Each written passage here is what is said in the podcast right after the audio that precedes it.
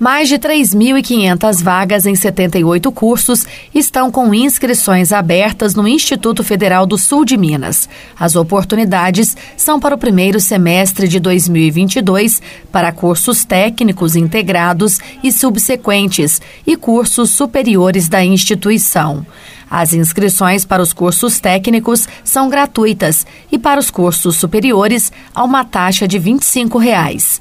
Sobre os processos seletivos, eu converso com Lindolfo Ribeiro da Silva Júnior, diretor de Assuntos Estudantis do IF. Lindolfo, bom dia. Como é que vai ser feita a seleção dos candidatos? Bom dia. É, obrigado pela oportunidade da gente divulgar né, os processos seletivos do IF Sul de Minas.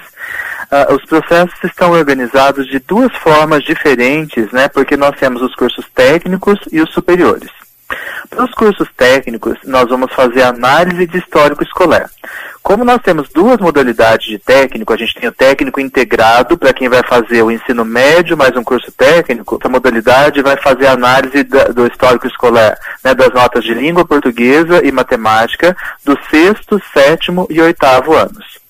Para quem vai ingressar no curso técnico subsequente, que é para quem já tem ensino médio, né, vai fazer só um curso técnico, é, a gente vai analisar as notas de língua portuguesa e matemática do ensino médio, né, do primeiro e segundo ano de ensino médio. Para os cursos superiores, a gente também vai ter duas modalidades de ingresso. A gente tem a modalidade com prova, então 70% das vagas são para essa modalidade que a gente vai ter uma prova presencial, né, resguardando todas as questões de, de saúde, né, de distanciamento e tudo mais que vai ser no dia 12 de dezembro essa prova, e temos 10% das vagas que são por ingresso via nota do Enem.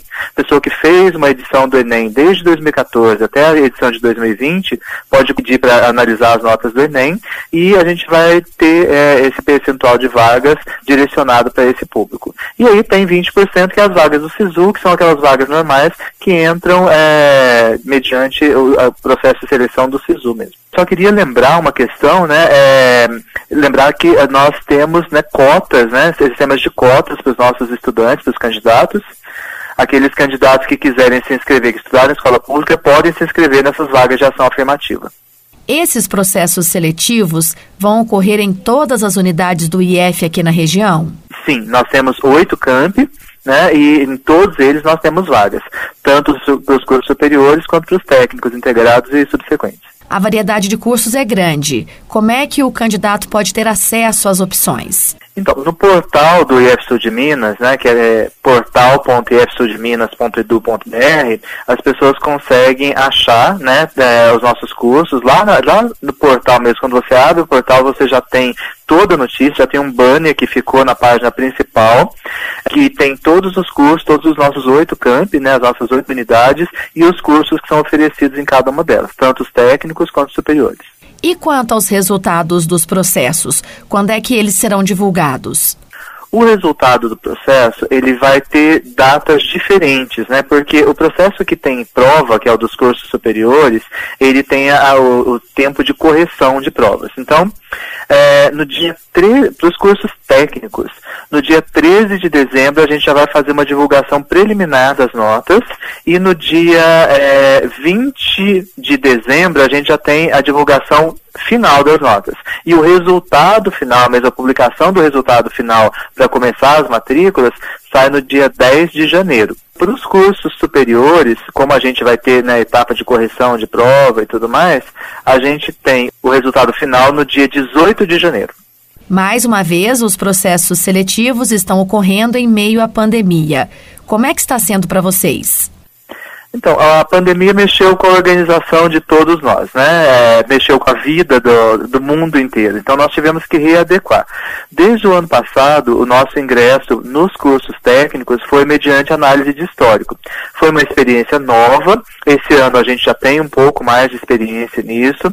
A gente achou que o, o pessoal né, é, se adaptou bem, entendeu bem o sistema de ingresso via análise de histórico. Com a análise de histórico, você privilegia aquele aluno aluno, né, aquele estudante que se preparou durante o decorrer do tempo, aquele que buscou ter notas é, é, melhores né, no, no, decorrer da sua preparação do ensino fundamental e do ensino médio também. E é, a gente também, para os superiores, a gente já estava fazendo via nota do Enem, via ingresso, via nota do Enem. Também tem sido uma experiência diferente e esse ano a gente retorna né, para os cursos superiores com algo que a gente já fazia, que a gente já tinha experiência, que é a prova. Vai ser uma prova toda adaptada, né, com é, distanciamento entre as carteiras, com salas com menos alunos, com toda aquela preocupação da, da higienização de mãos, higienização dos móveis também, é, mas a gente acredita que, dada a circunstância, né, dada a diminuição da, dos índices da pandemia, a gente vai ter uma certa tranquilidade para realizar essa prova. Lindolfo, agradeço sua participação. Bom trabalho junto ao IF. Obrigado. Até mais. Carla Ramos, da Rádio Difusora HD, para a Rede Diocesana de Rádio.